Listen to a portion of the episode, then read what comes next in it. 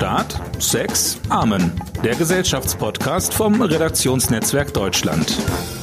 Ja, herzlich willkommen zur fünften Ausgabe des Podcasts Staat, Sex, Amen. Fünfte Ausgabe, Christian, kleines Jubiläum, kann man sagen. Ne? Naja, ein Jubiläum. Naja, ja. wie, wie heißt das ja, bei nach Hochzeiten? Mittelalter, nach mittelalterlichem Kirchenrecht ist ein Jubiläum ja nur das, was durch 25 teilbar ist. Und alle, die jetzt abschalten wollen wegen des Stichworts mittelalterliches Kirchenrecht, bitte unbedingt dranbleiben. Ja. Ähm, wir haben heute wieder einige aktuelle Neuigkeiten hier mitgebracht. Außerdem kann man auch äh, 25, also 5 durch 25 teilen. Ja, und das heißt? Es kommt halt nur keine ganze Zahl dabei raus. Das ist ein interessanter, wertvoller Hinweis, der uns wirklich weiterführt an dieser Stelle. Falls ähm, jetzt noch jemand da ist. Apropos fünf. Ja. Vor fünf Jahren hat die Kanzlerin gesagt, wir schaffen das. Vor fünf Jahren, fünf Jahre ist das her, am 31. August 2015. Und wir wollen äh, so ein bisschen sprechen über die Karriere äh, dieses Satzes, der ja, muss man ja sagen, der einfachst mögliche deutsche Satz ist, den man sich überhaupt denken kann. Subjekt, Prädikat, Objekt. Wir schaffen das. Ja. Ähm, wie ging das damals? Äh, wie war das damals? Äh, Merkel saß in der Bundespressekonferenz. Mhm. Äh, vier Tage vorher waren 71 Menschen äh, verstorben in dem luftdicht verschlossenen Lastwagen äh, an der österreichischen Grenze. Und es war das Jahr, in dem 800.000 Flüchtlinge nach Deutschland kamen. Und dann sitzt sie da, beschwört ähm, das Grundrecht auf Asyl, die Menschenwürde, die Humanität und spricht äh, von dem Mut, das Richtige und das Notwendige zu tun und sagt dann, ich sage ganz einfach, Deutschland ist ein starkes Land. Das Motiv, in dem wir an diese Dinge herangehen, muss sein, wir haben so viel geschafft, wir schaffen das, wir schaffen das. Und wo uns was im Wege steht, muss es überwunden werden. Schröder sagte, hol mir mal eine Flasche Bier. Merkel sagt, wir schaffen das. Das ist ein wichtiger Unterschied. Ähm, hast du das schon damals verstanden, dass, das, dass dieser Satz äh, eine große Bedeutung bekommen wird? Ging das bei dir, war das bei dir schnell, diese Erkenntnis? Nee, das weiß man ja bei diesen Sätzen aber in der Regel nie sofort, sondern das ist immer, dass man im Rückblick merkt, das ist ein Satz, der in irgendeiner Art und Weise in die Geschichte eingeht. Man hat es natürlich relativ schnell gemerkt, weil, weil andere Politiker, Kommentatoren diesen Satz aufgenommen haben, Kritiker, die dann gesagt haben, nein, wir schaffen das nicht etwa, so als ja, Replik. Genau. Gauland ne? zum Beispiel, wir wollen das gar nicht schaffen. Ja. Wir wollen das gar nicht schaffen, genau. Aber dass man jetzt, äh, dass man jetzt sagt, äh, berühmte Sätze aus der Vergangenheit, also I have a dream oder so, äh, da, ja. das, da hat man auch nicht gleich gesagt, oh, das ist aber ein historischer Satz. Sondern Wobei sich äh, I Have a Dream Martin Luther King schon sehr genau vorgenommen hatte, diesen Satz äh, explizit zu setzen. Er wusste genau, was er da tut. Ja, da also da ist es, das, da muss ich dir ein bisschen widersprechen. Äh, der Satz, genauso wie ich bin ein Berliner oder so, äh, die waren ganz präzise waren, gesetzt. Tear down this wall. Das sind Sätze, die wurden geschrieben, geplant. Das war klar, dass das die Zeile wird. Ja, aber es muss ja trotzdem erstmal in die Herzen und Hirne der Menschen eingehen. Ich muss dir übrigens dann wiederum auch widersprechen, Bitte. weil das Interessante bei der ja. Rede von Martin Luther King war ja, dass sein, sein Berater Wyatt Walker vorher zu ihm gesagt hat, I have a dream, das hast du schon so oft gesagt. Diese Rede in Washington, die ja. muss was ganz, ganz Besonderes sein. Lass das mal weg, das ist abgedroschen. Und dann hat Martin Luther King in seinem schriftlichen, in seinem Manuskript halt äh, alles abgelesen, weil es auch so wichtig war für ihn. Und das zündete aber gar nicht richtig. Und Mahalia Jackson, die Sängerin, die hat dann so von der Seite gesagt, äh, Martin, erzähl uns von dem, erzähl doch mal von, von dem Traum. Dream, ja. Gut, so, dann hat, er, hat sie es nochmal gesagt und irgendwann hat er dann angefangen und gesagt, I have a dream und hat sich dann auch von seinem Manuskript gelöst. Gut, ich will jetzt gar nicht lange. Du sollst als Superstar nie auf deine großen Hits verzichten. Die Leute warten auf die großen Hits. Das Danke, dass du mich Superstar nennst. Das gilt, das gilt auf Redner. Ähm, wir schaffen das ist ja im Ursprung auch nicht von Merkel, auch nicht in diesem Kontext, sondern äh, das hat ja Schäuble schon in der Bild am Sonntag gesagt, 24 Stunden vor jener berühmten Pressekonferenz. Hm. Und äh, Sigmar Gabriel hat's gesagt, vier Tage vorher. Mhm. Ähm, ich glaube, den Satz haben Millionen Menschen vorher gesagt. Ja, aber beide haben es auch in dem Kontext, in Ach dem so. Merkel ihn benutzte, gesagt. Aber es passiert ja äh, einfach immer mal, und das fand ich so interessant, äh, dass so ein ganz, ganz, ganz einfacher Satz, ähm, so ein, dass, dass in dem sozusagen so eine ganze politische Agenda äh, kristallisiert, in so einem einzigen prägnanten, in so einer Losung quasi. Ne? Also du hast gesagt, mhm. I have a dream. Wir hatten Ich bin ein Berliner, da ist es auch so, auch da Subjekt, Prädikat, Objekt. Mhm. Auch ganz clever, einfach. Oder wir sind das Volk. Äh, äh, auch da Subjekt, Prädikat, Objekt, ganz schlichter Satz. Ich bin ein Bürger Roms, Cicero. Ich bin ein Bürger Roms. Mhm. Einfacher geht es nicht. Ne? Mhm. Ähm, bei Merkel nochmal einen Schritt zurück. Äh, da ähm, da war relativ schnell klar, dass dieser Satz ihr nochmal um die Ohren fliegen kann. Der, der Atlantic, The Atlantic, das Magazin hat äh, interessanterweise geschrieben, die einwanderungsfeindliche Rechte hängte Merkel den Satz um den Hals wie ein Gewicht aus Blei. Und genau so war es. Mhm. Sie haben einfach alles getan, um, um den Eindruck zu erwecken, ähm, diese ganze Zuversicht der Kanzlerin fuße nur auf einem, weiß ich, zweckdienlich naiven Optimismus und äh, so, sie ignoriert diese ganzen Hürden auf dem Weg dahin ähm, zu, zu Integration und ähm, wir schaffen das, klingt so ein bisschen nach passt schon, äh, nach äh, Kinder wird schon werden, so Doris Day, que sera, sera sozusagen. Ne? Mhm. Ähm, und man kann ja auch mit Recht fragen, was heißt eigentlich wir? Was heißt überhaupt schaffen? Und was genau ist das, das, was wir da schaffen sollen? Das ist schon richtig alles. Ich finde aber gleichzeitig ist das ein Satz, der ähm, bei aller Abstraktheit auch wahnsinnig couragiert ist, weil er übersetzt heißt, scheißegal, was passiert, es wird das Land nicht überfordern. Und ähm, die Holocaust-Überlebende Ruth Klüger hat den auch sehr gepriesen als bescheiden anmutendes und dabei heroisches Wahlwort. Mhm. Das finde ich, hat sie, hat sie genau richtig gemacht.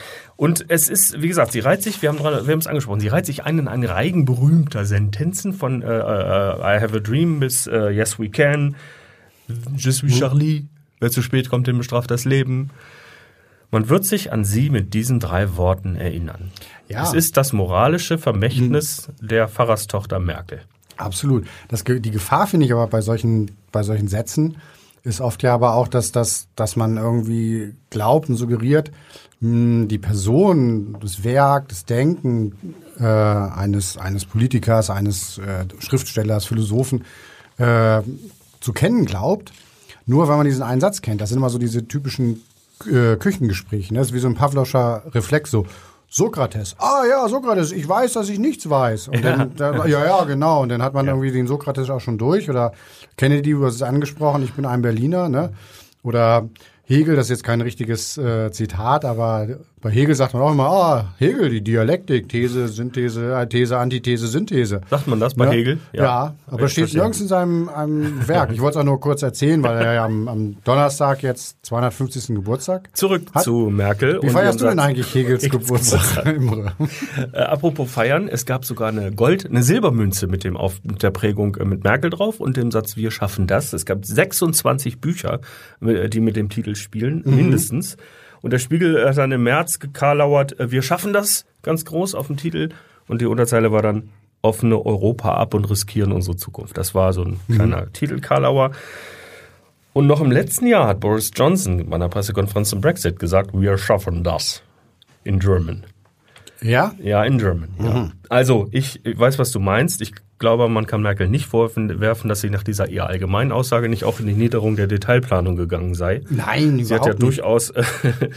und ich finde. Ich meinte jetzt auch gar nicht den, ich meinte jetzt auch gar nicht, dass der Urheber sozusagen, sondern äh, irgendwas simplifiziert eines solchen ja. Satzes, sondern sondern die Hörer und Leser, die verbinden dann irgendwann, die sagen dann, ah, Kennedy, ja, ich bin auch ein Berliner. Und dann wissen sie noch, wird er erschossen, aber was er irgendwo äh, in seiner Amtszeit sonst das gemacht richtig, hat oder so ja. wird es. Ne, und ich finde auch interessant bei diesen Sätzen, wenn man jetzt die nochmal allgemein anschaut, die sind ja irgendwann verbrannt. Ne? Also jetzt nicht gar nicht jetzt, weil sie unbedingt negativ sind oder negativ rezipiert werden oder so, aber sie werden einfach immer mit diesem Kontext in Verbindung gebracht. Also es kann ja kein Mensch mehr, kannst ja nicht sagen, oh, ich bin übrigens ein Niedersachse und dann sagt einer aus Berlin, ja, ich bin ein Berliner so einen Satz sagen, ohne dass man gleich an, an Kennedy denkt. Es ist ja äh, so, dass sich ähm, Merkel selber über das Eigenleben gewundert hat, dass diese drei äh, simplen Worte äh, entwickelt haben. Sie hat sich distanziert in einem Interview dann in der Wirtschaftswoche später mhm. und hat gesagt, also äh, manch einer fühlt sich auch provoziert und es sei einfach nur anspornend und anerkennend gemeint äh, gewesen. Und fünf Jahre später muss man ja sagen, dass die Antwort auf die Frage, ob wir das geschafft haben oder nicht, ja auch noch offen ist. Aber es gilt für mich, was Gauck im August 2016 schon gesagt hat, ich mag mir eine Regierungschefin nicht vorstellen, die vor das Volk tritt und sagt, wir schaffen das nicht. Hm. Also, die Antwort ist offen, aber Absolut. der Satz ist stark. Der Satz ist stark und diese, diese Sätze, über die wir gesprochen haben, sind stark. Und ich finde das faszinierend. Das ist, äh, dass manchmal werden ja ganze Reden gehalten, ja. an die man sich erinnert. Ja. Und manchmal kristallisiert sich das aber alles in einem einzigen Satz. So wie bei, holen wir mal eine Flasche Bier. Zum ja, Beispiel. zum Beispiel. Nein, da nun nicht, aber Ne, bei I Have a Dream zum Beispiel oder so, dass man, dass man, dass da so diese, wenn ich das nochmal ganz kurz sagen darf, die drei Pfeiler der Rhetor- Rhetorik, Danke, an danke. die wir uns ja alle erinnern, Ja, nicht wahr? Also Ethos, Logos und Pathos, also sprich die Glaubwürdigkeit des Redners, die Kraft des Arguments und die Gefühle, die diese Rede oder dieser Satz äh, im Zuhörer evozieren, dass das bei diesen Sätzen in, in einem, mit einem einzigen Satz funktionieren. Walter Jens sprach von der Seelenführung im Horizonte der Vernunft. Absolut. Der große alte Mann der Rhetorik. Ja. Eine Tübingen. Kunst, Tübingen, eine Kunst, die ja in Deutschland als Werkzeug der Manipulation verschrien ist, seit Hitler und Goebbels sich ihrer bemächtigten, um einen Weltenbrand zu legen. Auch deshalb übrigens sind politische Slogans in diesem Land ja immer so wachsweich und Absolut, wimmelig. ja. Bloß nichts sagen, bloß nicht festlegen, bloß nicht festgenagelt werden können. Mhm. Und da ist, wir schaffen das, einfach eine erfrischende Ausnahme. Ist schon tatsächlich äh, sehr konkret und äh, ja, man, man kann sie daran festnageln und das haben ja viele auch getan. Richtig. Christian. Ähm, Imre, glaubst du eigentlich an Geister? Ja, aber ich finde, noch wichtiger ist, dass sie an sich selbst glauben. Wieso fragst du? Ähm, ja, wegen der Geisterspiele. Ja, wir kommen, also Champions League Finale war ja. Ja.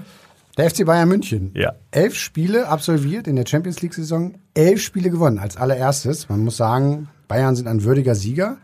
Aber was vergessen wird, es gibt noch einen anderen Gewinner und Na? der ist vielleicht nicht ganz so würdig. Das ist Katar. Katar, ja. Ja. Denn äh, man weiß es ja, der PSG äh, gehört zu 100% Katar. Ja. FC Bayern macht, Spon äh, macht Geschäfte. Äh, Qatar Airlines ist Sponsor. Man munkelt von 10 Millionen Euro pro Jahr, pro Saison, die die Bayern kassieren. Und es gibt äh, da immer schon wieder äh, Diskussionen. Also Katar, wir wissen, es ist ein Land, das die Menschenrechte häufig verletzt, das äh, Arbeitnehmer, vor allen Dingen ausländische Arbeitnehmer, wie Sklaven behandelt, auch wenn Franz Beckenbauer der Meinung ist, er habe da Hat er nicht keinen- gesehen. Keine keinen gesehen. Sklaven gesehen. Genau, es, äh, Homosexualität wird mit fünf Jahren Haft bestraft äh, und mh, das wird gern vergessen. Ne? Und das, äh, man, das haben viele dieses Spiel sich angeguckt und das kann man ja auch machen und viel Spaß beim Fußball haben. Aber ich finde, man darf diesen Hintergrund in diesem Kontext nicht vergessen. Der Postillon hat das schön ausgedrückt, hat gesagt, äh, Geld aus Katar gewinnt Champions League Finale gegen Geld aus Katar. Ja, und ähm, Überraschung. Ich habe in einem Radiointerview mich geärgert, das habe ich gehört. Äh, Da äh, wurde auch ein, ähm, Sportreporter, der in Lissabon beim Finale war, gefragt von der Moderatorin, ja sag mal, ähm, das ist jetzt ja auch ein bisschen Symbol für die Kommerzialisierung des Fußballs und äh, da spielt jetzt sozusagen ähm, äh, in Anführungszeichen schmutziges Geld gegen schmutziges Geld. Ist das nicht auch ähm, äh, sozusagen synonym für das, was gerade im Profifußball passiert, die Entfremdung der, von den Fans und so? Und da sagte der Sportreporter, und das habe ich ihm wirklich übel genommen, ja, wenn man das jetzt so negativ sehen möchte, kann man das natürlich tun und leitete dann sofort über, aber das Sportliche ist doch viel interessanter heute äh, spielen und so weiter und so fort. Ich finde, das ist eine Schwäche äh, im Sportjournalismus in der, äh, im Ganzen, dass diese Dinge sozusagen sehr schnell äh, zur Seite gedrängt werden und äh, darüber nicht gesprochen wird. Ja, man, man möchte das Vergnügen haben, ne? man möchte das Spiel sehen oder die Olympischen Spiele oder die Fußball-Weltmeisterschaft oder in dem Fall das Champions League-Finale und ähm, möchte sich da jetzt nicht die, die Laune verderben lassen. Aber man muss sich, finde ich, die Laune verderben lassen, weil es Menschen gibt, die in diesen Regimen sterben, inhaftiert werden wegen Nichtigkeiten. Äh, Die Lage der Frauen in, in dem Land darf man natürlich auch nicht vergessen. Äh, Und das ist das, da kann man nicht einfach beide Augen vor verschließen. Genauso wenig wie vor der Tatsache, dass es eine Corona-Pandemie gibt, äh, was man ja schon daran merkte, dass der massenhafte Besuch eines Stadions gerade aus bekannten Gründen ein ungutdüngliches Unterfangen ist und das Stadion leer ist und sich dann die äh, Funktionäre trotzdem äh, so wie früher herzten, küssten und äh, ähm, einander auf die Schulter klopften, sich die Hand gaben. Die Spieler sind alle getestet, das ist klar, die Funktionäre mit Sicherheit nicht. Niemand wird dem Scheich von Katar gesagt haben, hier Blut abnehmen, bitte rechts rein in den Raum. Herr Rummenigge, bitte warten Sie noch einen Augenblick, die Spritze, die Schwester mit der Spritze kommt gleich. Ich glaube, oder die Schwester mit dem, mit dem hier Pixie, ne? Ja. Ich, äh, ich finde, äh, also äh, das Symbol dieser ganzen Entfremdung für mich ist der Versuch, Geisterspiele mit Dosenschalala Ja. aufzuwerten. Also mit Atmosphäre vom Band, wie Sky das ja anbietet, als Zweikanalton. Ja. Ich finde, es gibt keine trostlosere Idee im Moment im Fußball, als ein leeres Stadion praktisch äh, wie eine unsichtbare ähm, Armee zu beschallen. Hm. Weißt du, jahrelang äh, tust du als äh, Kommerzexperte des Profifußballs alles dafür, Fans äh, und ihre ganze Kultur als so Ka äh, Krawall, Karneval, äh, ungeduschten äh, Bierproleten äh, zu diskreditieren und träumst davon, dass Fußball so ein steriles Champagner-Event wird, ne, für so äh, altrosafarbene Fabrikantengattinnen, die dann irgendwie zusammenkommen, äh, gestaltet wie ein Videospiel und äh, organisiert von Typen, denen halt so, äh, so Millionen aus Katar wichtiger sind als die Liebe eines sechsjährigen Fans im Block F. Mhm. Und dann zeigt sich plötzlich, und das fand ich dann ja auch wieder ganz lustig, ohne Fans ist ein Spiel nur so ein aseptisch gespenstisches Schauspiel. Ne?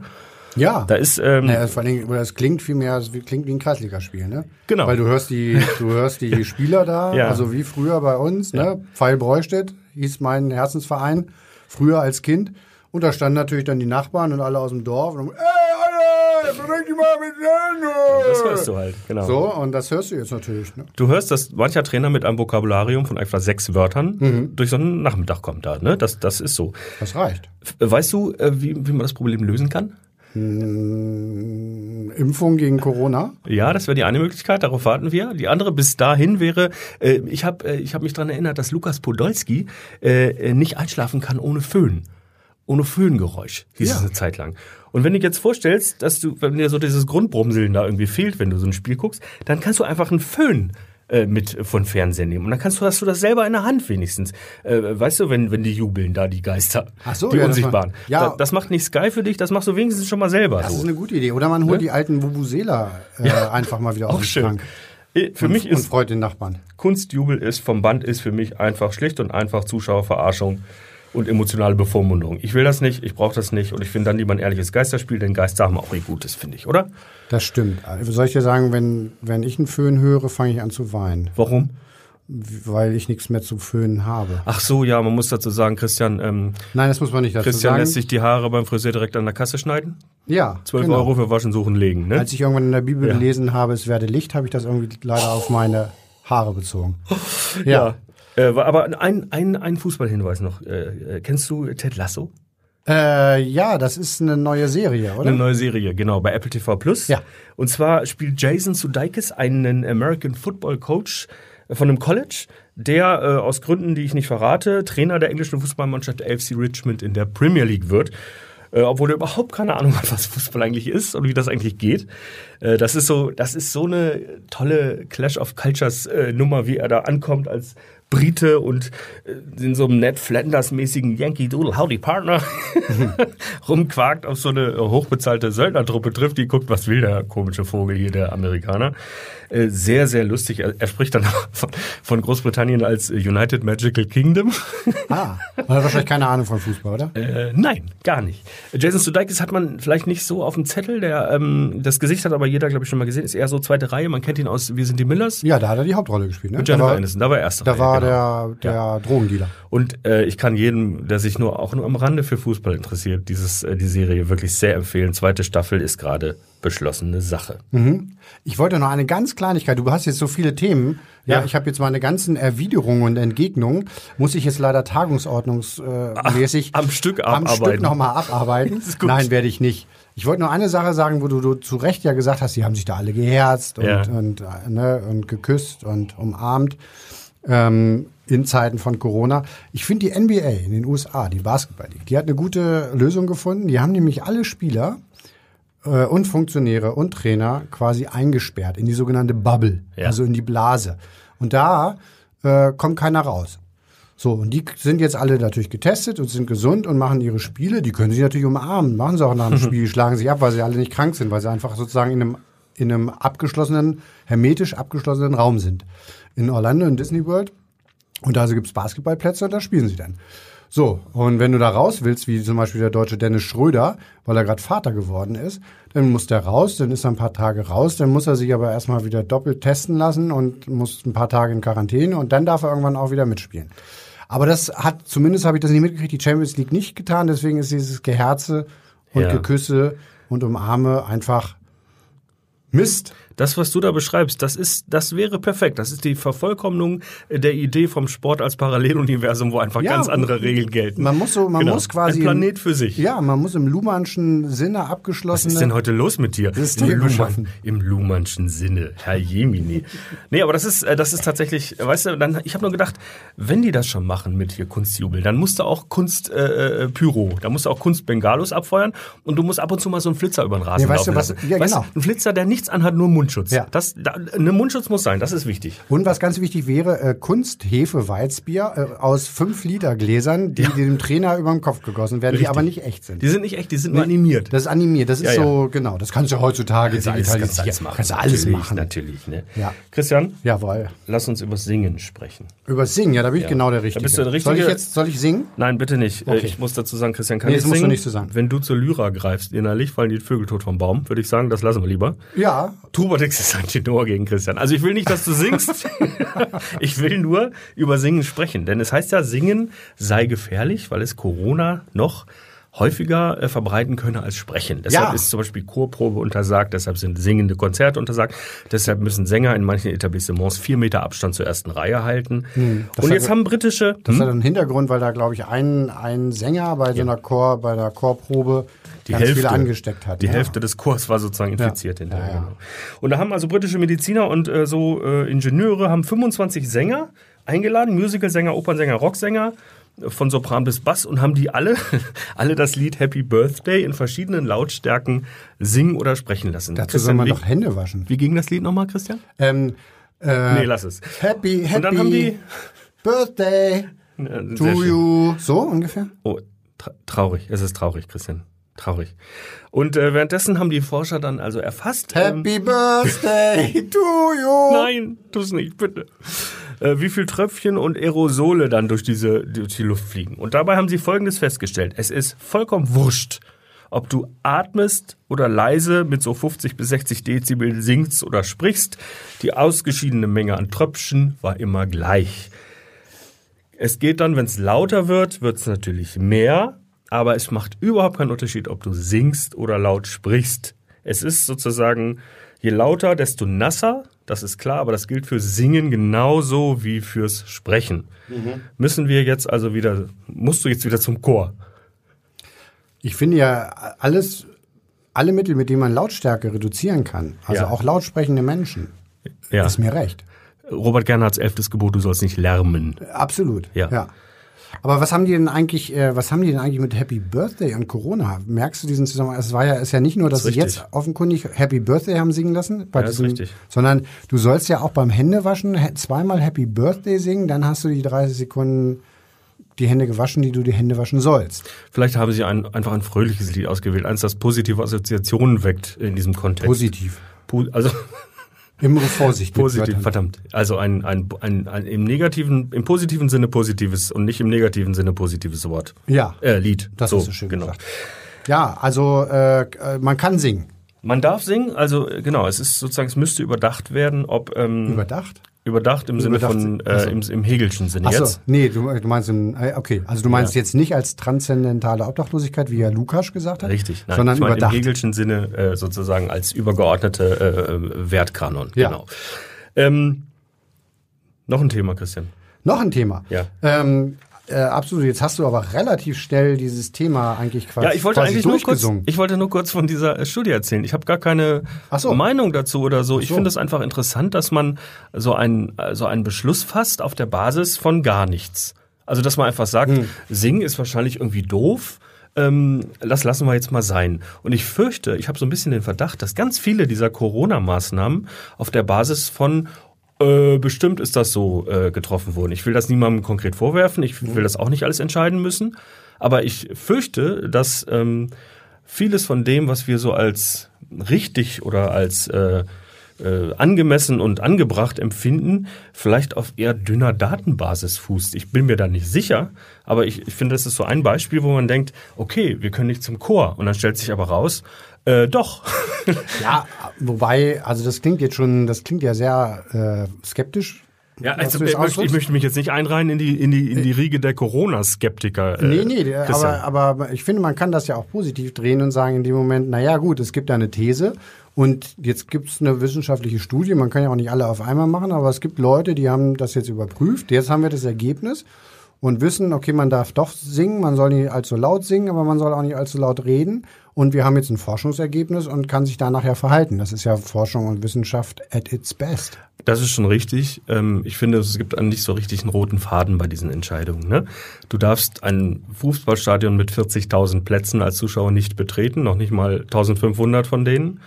Andererseits kannst du anderswo aber für, mit 500 Leuten und genügend Abstand zu einem Konzert zusammenkommen. Das ist nicht konsistent, finde ich. Ne? Das ist da, da krankt sozusagen das System noch am Föderalismus, wo in jedem Bundesland andere, äh, andere Maßgaben herrschen. Und wir werden sehen, was das am Donnerstag, äh, also morgen, äh, für Entscheidungen gibt in diesem Punkt. Aber ich glaube, eine, eine, sozusagen eine größere Vereinheitlichung mhm. zwischen den Ländern wäre dringend. Absolut. Nötig. Ich habe jetzt gerade ein Interview geführt mit Helge Schneider, der ja schon wieder Konzerte gibt. Ja. Und der sagt, auch in jede Stadt, in die er kommt, gibt es eine andere Regelung. Ja. Also jetzt, das ist absurd. Ne, also ja. das ist natürlich jetzt nicht absolut anders. Das, da dürfen natürlich in keinen Städten jetzt plötzlich äh, ja. 700 Leute in die 700 Leute Arena. Das ist klar, aber wie die Stühle stehen und wie viele zusammensetzen und wie die Abstände sind, das ist in jeder ja. Stadt offenkundig unterschiedlich.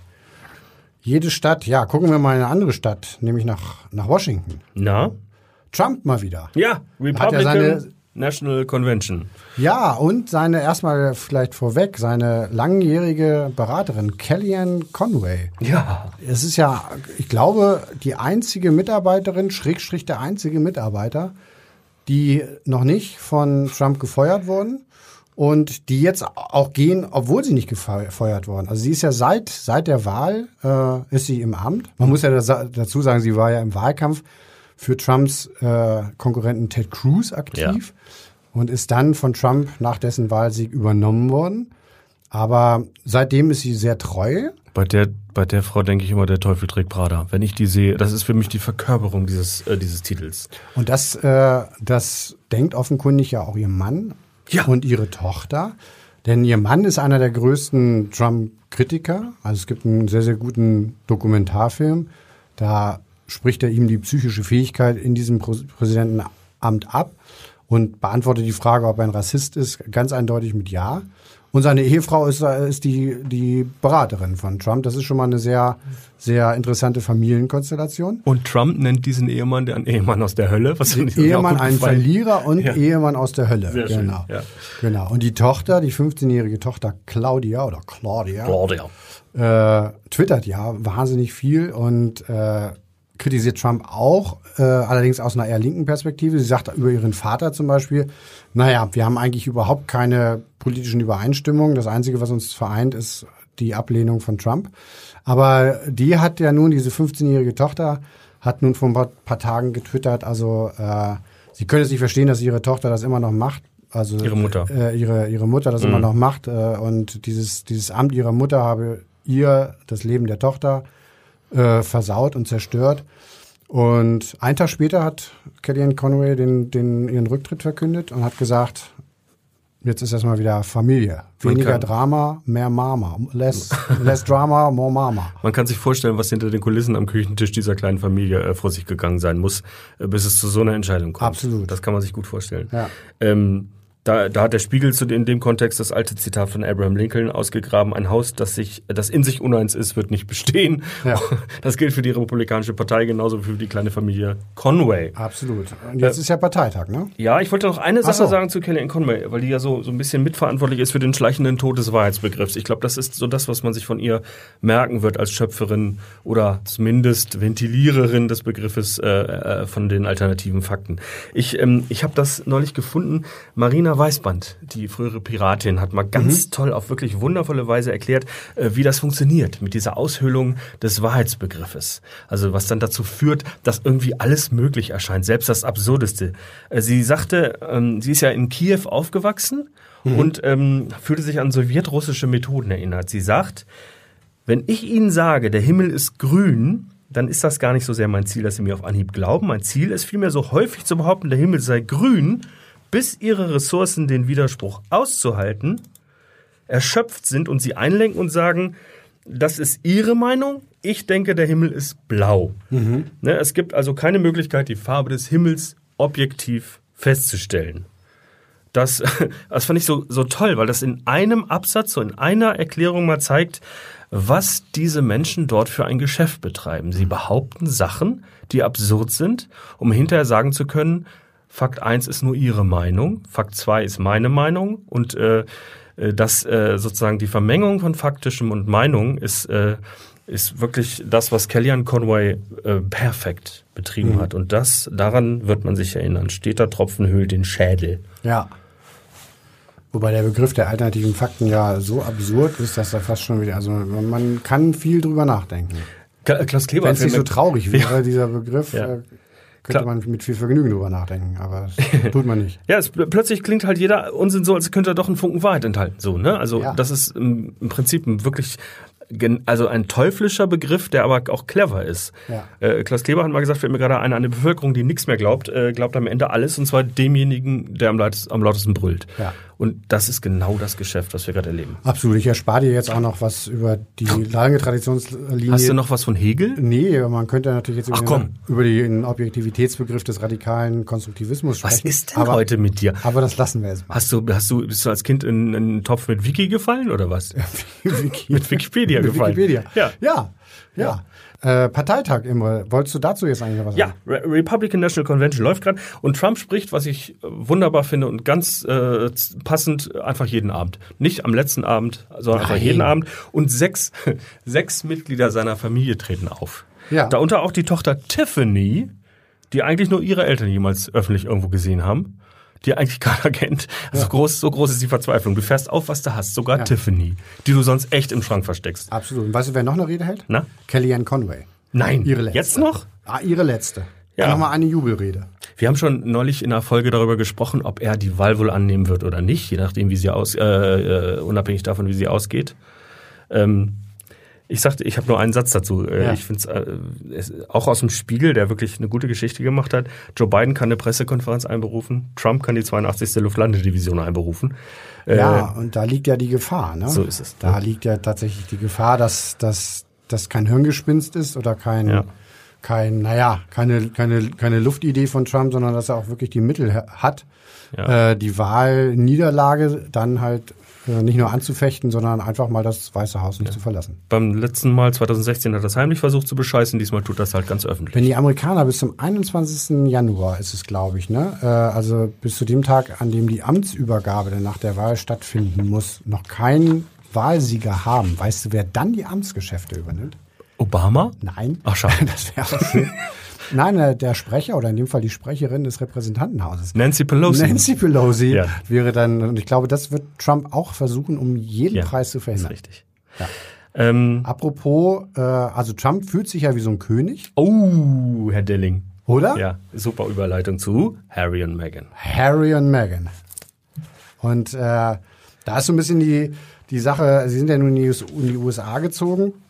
Und ähm, was ich ganz schön finde, ähm, ich habe jetzt gelesen, mh, wie ihr neues Heim so aussieht. Ihr neues Heim verfügt über neun Schlafzimmer, ein Kino und über einen eigenen mh, Spielplatz für, für kleinen Archie. Ja und? Sind Und, doch auch äh, Königs. Hä? Sind doch auch Königs. Das ist auch wieder nur das, das, das, der Neid des bürgerlichen Christianitäts. Absolut. Aber pass auf, das, das Schöne ist ja, das, da habe ich auch gar nichts, also sollen sie ja machen, ist Ja. mir wurscht. Ne?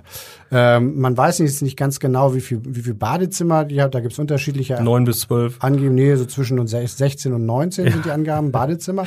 Aber das ist egal. Jedenfalls, äh, schön ist, es gab jetzt ein Zitat äh, in, in der Frau im Spiegel. Äh, Habe ich natürlich abonniert. Und äh, da sagt ein anonymer Freund des Paares, ähm, Das habe ich gern. Harry und Meghan wollen Archie großziehen und hoffen, dass er ein möglichst normales Leben führen kann. Mit einem eigenen Spielplatz. Mit 16 Badezimmern und neun Schlafzimmern. Und da wünsche ich Ihnen viel Glück. Das ist ja immer so eine seltsame Wechselwirkung. Die beiden haben ja vor ihrer Hochzeit schon gesagt, sie wollen so nah an der Normalität leben, wie das eben geht, als eines der berühmtesten Ehepaare der Welt. Und die Sache ist ja, dass immer, weißt du, alle Welt will König und Königin sein. König Ja. und Königin wollen aber eigentlich ganz normal sein und alle Welt sein. Es gibt da eine ganz schöne Anekdote ähm, von Prince William als Kind. Der sagte nämlich, er wolle Polizist werden vor vielen Jahren. Wer ist Und William nochmal? äh, Der Bruder von Harry, ne? ach, hör auf. Ist das wirklich Basis? Ist das kein Basiswissen? Doch, natürlich. Ist das der Bruder? Ja. Okay. Sag mal, Hegel kennen aber William nicht, oder was?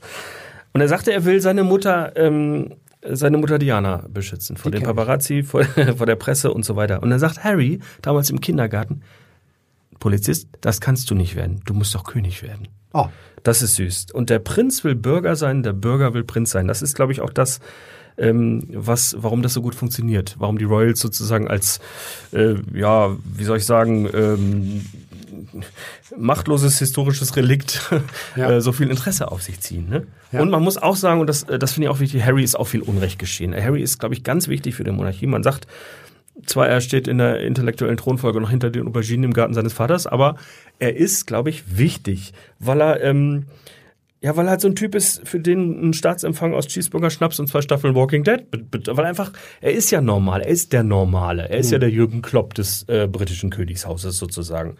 Und ähm, dafür aber, Äh, was aber er- wesentlich unintelligenter als ja, das ist schon, aber das ist so ein Typ, der sagt, wer braucht schon eine Krone, wenn er einen in derselben haben kann? nicht schlecht. Ja. Ja, ja.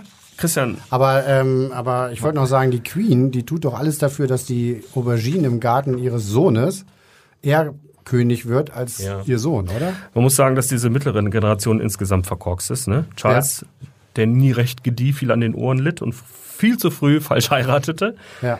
Anne, die lieber Fernfahrerin werden wollte. Randy Andrew, Randy Andy, über den müssen wir jetzt mal gar nicht reden. Ähm, also, ich sag mal so, äh, ich glaube, dass diese Tatsache, dass diese beiden robusten Royals, äh, Harry und Meghan, möglichst bürgerliche werden wollen, sehr viel verrät über die Lasten, die sie zu tragen haben in diesem, in diesem äh, merkwürdigen Gebilde.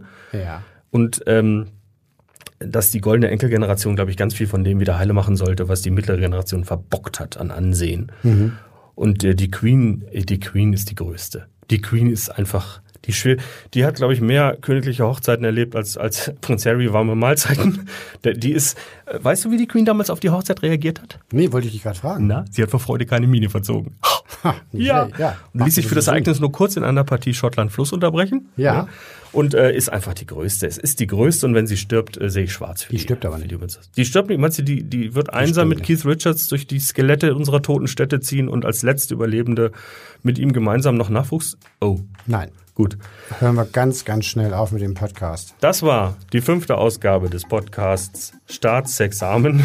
Ja. Wir bedanken uns fürs Zuhören und hoffen, dass ihr das nächste Mal auch wieder reinschaltet. Vielen Dank. Es verabschieden sich Imre Grimm. Und Christian Tietz. Tschüss.